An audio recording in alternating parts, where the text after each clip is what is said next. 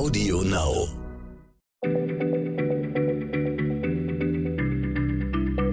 Schneller Schlau, der kurze Wissenspodcast von PM.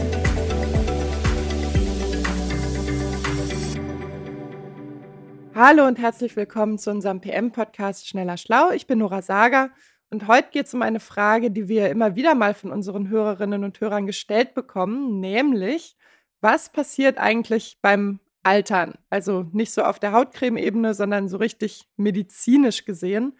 Und äh, die wichtige Frage dazu natürlich, kann man das irgendwie stoppen? Und darüber möchte ich heute gerne mit Christiane Löll reden. Die ist unsere Redaktionsleiterin und sehr praktischerweise ist sie auch Medizinerin. Hallo Christiane. Hallo Nora, ja, das ist spannend. Da gibt es große Heilsversprechen, also Stichworte für immer jung bleiben, Anti-Aging. Und tatsächlich ist es so, dass Forscher und Forscherinnen sich ernsthaft Gedanken machen, wie sie das Altern aufhalten können. Also dazu wollen sie tief in den Zellen des menschlichen Körpers gucken und das Vergreisen bekämpfen, also jenes Übel, das uns letztlich sterben lässt. Dazu hat unser Kollege Holger Dietrich auch schon mal eine längere Geschichte für PM gemacht, die habe ich mir nochmal gründlich angeschaut. Und darin kommt auch die Molekularbiologin Elizabeth Blackburn zu Wort. Und die beschreibt das Altern als einen dynamischen Prozess, der beschleunigt oder verlangsamt und zum Teil sogar rückgängig gemacht werden kann. Und äh, Frau Blackburn muss es wissen, die Australierin, die hat nämlich für ihre Forschung auf dem Gebiet 2009 den Medizinnobelpreis bekommen. Okay, äh, ja, dann erzähl mal, was passiert da in den Zellen genau? Was hat sie da rausgefunden? Der Verdienst von Elizabeth Blackburn ist, äh, die Bedeutung sogenannter Telomere für die Zellalterung entdeckt zu haben. Äh, Telomere, das sind gewissermaßen Schutzkappen aus DNA, die unsere Erbgutfäden vor Schäden bewahren. Sonst würden die nämlich an den Enden regelrecht ausfransen wie ein Faden oder ein Stück Wolle. Ähm, Nochmal zur Erinnerung, unsere DNA oder unsere Gene, die liegen ja aufgefädelt als Chromosomen in unserem Zellkern vor. Und darauf sitzen dann eben die Telomere an jedem Ende. Und die Arbeiten der Forscherin, die beruhen auf einem Phänomen, das wiederum ein US-Biologe im Jahr 1961 erkundet hat. Das war Leonard Hayflick und der hatte in seinem Labor in Philadelphia massenhaft menschliche Zellen vermehrt. Überall im Labor haben dann so Glaskolben rumgestanden, in denen sich die Zellen explosionsartig geteilt haben. Das war logistisch für ihn ziemlich aufwendig und doch plötzlich hat er beobachtet, dass die Vermehrung zum Stillstand kam. Das hat er regelmäßig beobachtet und dann hat er mal nachgezählt. Nach 40 bis 50 Teilungen haben sich die Zellen zur Ruhe gesetzt. Das nennt man die Hayflick-Grenze, oder? Das habe ich tatsächlich schon mal gehört, irgendwo im Biologieunterricht. Genau, richtig. Und äh, dank Elizabeth Blackburns Arbeit weiß man nun, dass dabei die Telomere eine entscheidende Rolle haben. Und die Schutzkappen, die bestehen aus den gleichen chemischen Bausteinen wie das restliche Erbgut. Und bei jeder Teilung verlieren die Telomere bis zu 200 dieser Bausteine. Und ist der Schutz mal abgenutzt, äh, dann geht die Zelle sozusagen in Ruhestand. Äh, die ist dann nicht tot, sie teilt sich aber auch nicht mehr. Und das nennen die Forscher dann Seneszenz.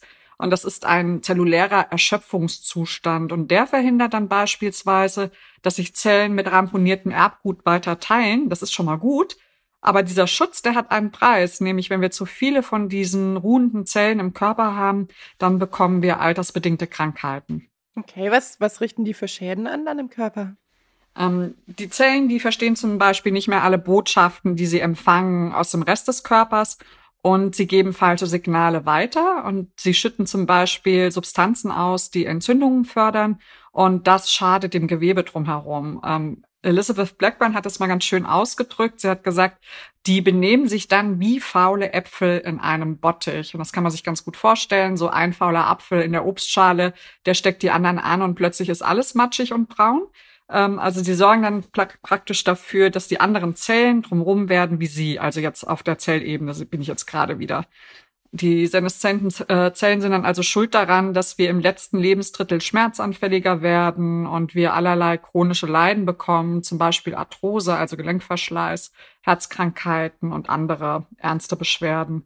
Und damit nicht genug. Ähm, die Abgutschäden, die sammeln sich an und werden vom Körper weniger effektiv repariert. Und das ist auch der Grund, weshalb das Krebsrisiko ähm, ansteigt oder ältere Menschen häufiger Krebs bekommen. Und diese Erkenntnis, äh, das ist die Grundlage für die Entwicklung von Medikamenten gegen das Altern. Danach hat es dir auch gefragt. Ähm, Also ehrlich gesagt klingt das, was du gerade beschrieben hast, ja eigentlich wie ein ziemlich unaufhaltsamer Prozess, der da vonstatten geht. Wie geht man das denn an, den irgendwie aufzuhalten, umzukehren? Kannst du da ein paar Beispiele nennen? Ja, da gibt's so einiges an Forschung. Ich kann auch gerne gleich mal berichten über ein gescheitertes Beispiel. Äh, das hatte unser Kollege Holger auch eben vor einiger Zeit in dem PM-Artikel genannt und inzwischen hat sich die Uhr weitergedreht oder die Zeit weitergedreht. Ähm, da ging es um das US-amerikanische Startup Unity Biotechnology. Und die haben untersucht, ob ein Stoff ähm, wirksam sineszente Zellen beseitigen kann, die beim Gelenkverschleiß mitwirken. Und in Tierversuchen mit dem Molekül, da hat das auch gut geklappt, ähm, denn es hat diese Zellen dazu angeregt, kontrollierten Selbstmord zu begehen, also sich selbst umzubringen und damit keinen Schaden mehr anzubringen. Und dadurch hat sich der Abbau von Knorpelsubstanz im Gelenk gemindert. Und die erste Te äh, Phase der Tests, das äh, hat das Molekül auch ganz gut überstanden. Ähm, dazu wurde der Wirkstoff Testperson einmalig ins Kniegelenk injiziert, um zu gucken, ob es da Schäden gibt oder ob es wirksam ist und ob es verträglich ist. Äh, und dann gab es aber eine größere Studie mit mehr als 180 Patienten. Und da geht es dann wirklich darum, wirkt das jetzt? Und da hat eine Gruppe die Substanz ins Knie bekommen und eine andere Gruppe ein Placebo.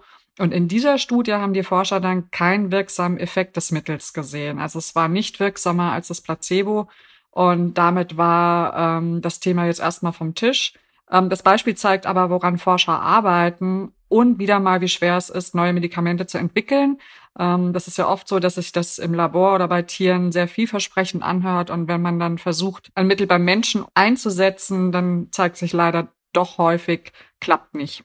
Aber gibt es denn noch andere Ansätze, die äh, vielleicht noch Chancen haben, Erfolg zu haben? Ja, da gibt's jede Menge äh, Ansätze zu in der Forschung. Das war eben auch nur ein Beispiel. Und ich würde gerne den Blick nochmal auf andere Prozesse im Körper lenken, ähm, die mit dem Altern zu tun haben.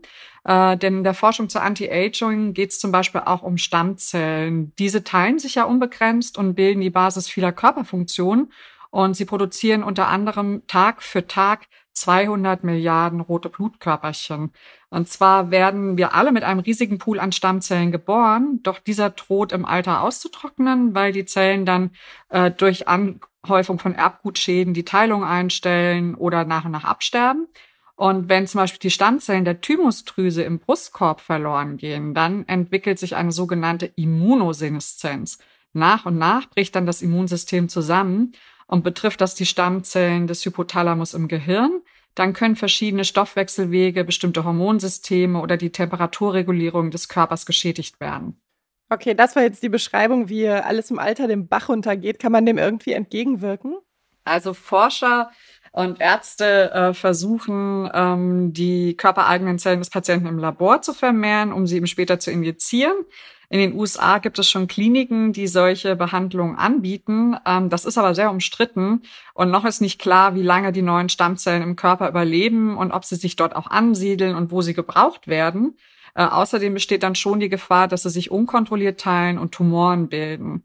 Äh, aber es gibt auch die Forschung an Substanzen, die Stammzellen fit und teilungsfreudig halten und äh, wieder andere Wirkstoffe sollen die chemischen Signale gesunder Stammzellen nachahmen oder schwächelnde Körperzellen mit dringend benötigten Nährstoffen versorgen. Ist also ein weiteres Forschungsgebiet. Da ist viel los, aber jetzt noch nichts irgendwie auf dem Markt erhältlich. Und dann gibt es noch die Mitochondrien. Die haben nämlich auch was damit zu tun. Okay, kurzer Einschub, äh, Biologie-Grundkurs. Wir erinnern uns alle, Zellaufbau, die Mitochondrien sind die Kraftwerke unserer Zellen. Das heißt, alles, was wir so an Nahrung zu uns nehmen, das wandeln die in Energiepakete um, die dann für fast alle Zellprozesse notwendig sind. Genau, und die Mitochondrien, die verschleißen aber auch mit zunehmendem Alter, denn bei der Bereitstellung von Energie äh, da fallen bei einem, wie bei einem echten Kraftwerk ja Nebenprodukte an. Und wenn sich eine Zelle dem Ende ihres Lebenszyklus nähert, kommt es durch eine Häufung dieser Stoffe letztendlich auch dazu, dass die Mitochondrien sich zersetzen. Und auch da arbeiten Wissenschaftler an Mitteln, die diesen Zerfall aufhalten könnten. Aber auch sie müssen noch eine ganze Menge über die Prozesse lernen, die dahinter stecken. Und allen Strategien, äh, mit denen Forscher versuchen, das Altern zu bremsen, ist eins gemeinsam. Es sind eben detaillierte Kenntnisse über die Vorgänge im Zellinneren notwendig. Und je mehr Zellen und Zellarten man beim Altwerden beobachten kann, desto besser. Und das macht eine neue Methode namens Single Cell Sequencing möglich, Einzelzellanalyse. Okay, also ich glaube, das äh, ist dann tatsächlich nochmal eine, eine Geschichte oder eine Podcast für sich. Also die Methode erlaubt es erstmals, dass man wirklich das äh, Erbgut einzelner Zellen ausliest. Und ähm, das Coole ist, dass die Forscher sogar sehen können, welche Gene sind gerade angeschaltet und welche Proteine werden gerade hergestellt. Ist ja nicht so, dass jede Zelle quasi das gleiche Programm fährt. Und äh, ja, da machen wir demnächst bestimmt mal eine eigene Folge zu. Äh, dazu recherchiert nämlich gerade auch eine Kollegin eine eigene Geschichte für PM. Ist in Arbeit. Ja, prima. Da halten wir die Zuhörerinnen und Zuhörer auf dem Laufenden. Und abschließend können wir noch sagen, ähm, dass manche Pioniere der Anti-Aging-Forschung ein Alter von 150 Jahren für möglich halten. Da hätten wir beide ja noch so einiges vor uns an Lebenszeit. Ob ich das möchte, weiß ich gar nicht. Aber äh, wenn es mir gut ginge, wäre das eine schöne Aussicht. Ähm, ja, wir bleiben dran am Thema. Genau, dann können Christiane und ich nämlich noch 100 Jahre Podcast machen und ihr könnt alle noch 100 Jahre zuhören. Ähm, und damit wir alle fit bleiben bis zum nächsten Sprung in der Anti-Aging-Forschung, äh, gelten die altbekannten Empfehlungen für ein langes, gesundes Leben. Relativ trivial, aber genug schlafen, gesund essen, ausreichend bewegen und äh, ja, viel Spaß mit seinen Liebsten haben. Sonst macht es ohnehin keinen Spaß, ist aber auch tatsächlich gut für die Gesundheit. Und ähm, ja, euch vielen Dank fürs Zuhören und äh, dir, Christiane, vielen Dank für die spannenden Infos. Tschüss, bis bald. Bis bald. Tschüss. Schneller Schlau, der kurze Wissenspodcast von PM.